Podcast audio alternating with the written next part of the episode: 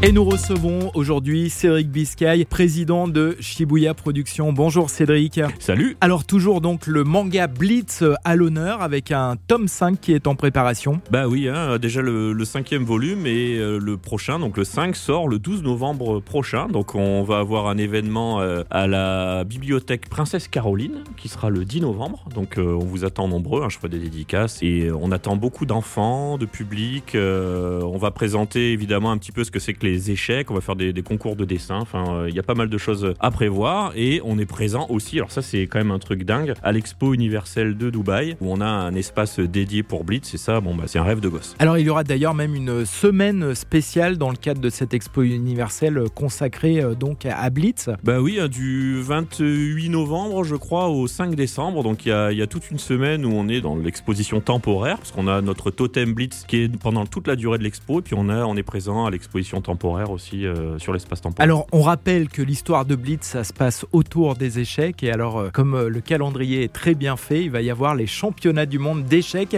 pendant cette exposition universelle. Bah ouais, j'avoue que c'est vraiment le, hasard complet du calendrier parce qu'on n'a pas du tout calculé ça à la base. Et c'est vrai que les championnats du monde auront lieu à Dubaï. Et en plus d'être à Dubaï, c'est vraiment dans le cadre de l'expo. Donc ça veut dire que tous les plus grands joueurs d'échecs du monde seront à l'exposition universelle. Donc on va essayer quand même d'en tirer parti. Alors Shibuya Production est extrêmement actif. Vous avez notamment mis en place un partenariat dernièrement autour d'un nouveau produit avec euh, la Fondation Princesse Charlène de Monaco. Bah oui, euh, en fait, c'est vrai que pendant toute la période du Covid, euh, on a réfléchi à comment se diversifier, etc. Et puis moi, je voulais axer sur ce qu'on appelle, nous, la, distraction utile, c'est-à-dire voilà, apporter quelque chose de positif à la société. Donc, on a créé en fait un, galet connecté pour faire du sport, en fait, qui est à base d'isométrie et de variation de force. Et évidemment, comme on collabore depuis de nombreuses années avec la, la Fondation Princesse Charlène sur divers événements comme le tournoi de rugby 7 à Dubaï par exemple, ben c'est vrai qu'on s'est dit qu'on allait euh, travailler ensemble sur ce projet-là et proposer en fait une version spéciale de cette Active 5, hein, c'est le nom du galet, aux couleurs euh, de la Fondation Princesse Charlène. Donc euh, c'est ce qu'on a annoncé il y a quelques jours. Merci beaucoup Cédric.